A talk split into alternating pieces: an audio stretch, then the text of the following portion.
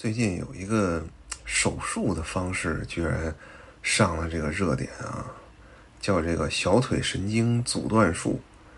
我操，乍一听还以为你要干什么呢？这个最终的目的居然是希望让自己的小腿更瘦啊，通过切断神经信号来达到这个肌肉萎缩，让小腿更瘦这个目的。这个很多人就说这太疯狂了。我倒是觉得吧，这女性追求美的道路，它没有最疯狂，只有更疯狂。这个当年玛丽莲梦露不就直接摘肋骨吗？啊，这两年中国人好像也开始摘了，很多专家就跳出来替他们操心。哎呀，你这样以后会有健康隐患的，你这个小腿阻断神经以后，以后跑和跳都做不了了，都是肌肉萎缩了嘛。我就觉得这些。专家真是闲得蛋疼，又不是你跑跳做不了了，他以后就愿意每天就待在那儿，他就是一个花瓶，他为什么要跑跳？你们家花瓶跑跳吗？对吧？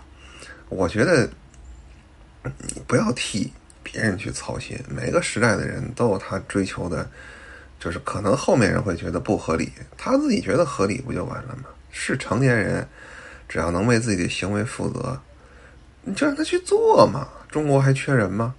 对吧？这帮人跳出来是干什么呢？也没安好心，哎，就趁机这个蹭蹭热点，暴露一下哦，原来在神经方面你还是个专家呢。要我说，就这意思。你替别人操什么心呢？而且啊，你知道一个女的好看和不好看，她的收益能差多少吗？这我可，这我可太知道了啊！这个。为什么整容业是众多资本追逐的对象啊？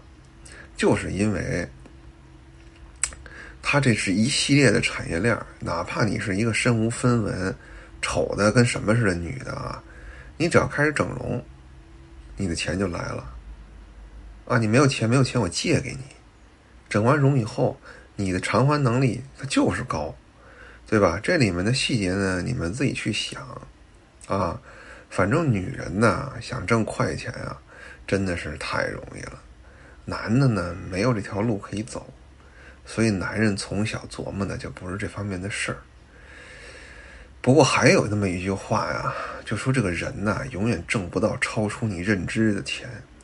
如果你总是修饰自己的外表，而不提升自己认知的话，你能挣到快钱，但是这个钱你拿不住，早晚你还得以智商税的形式。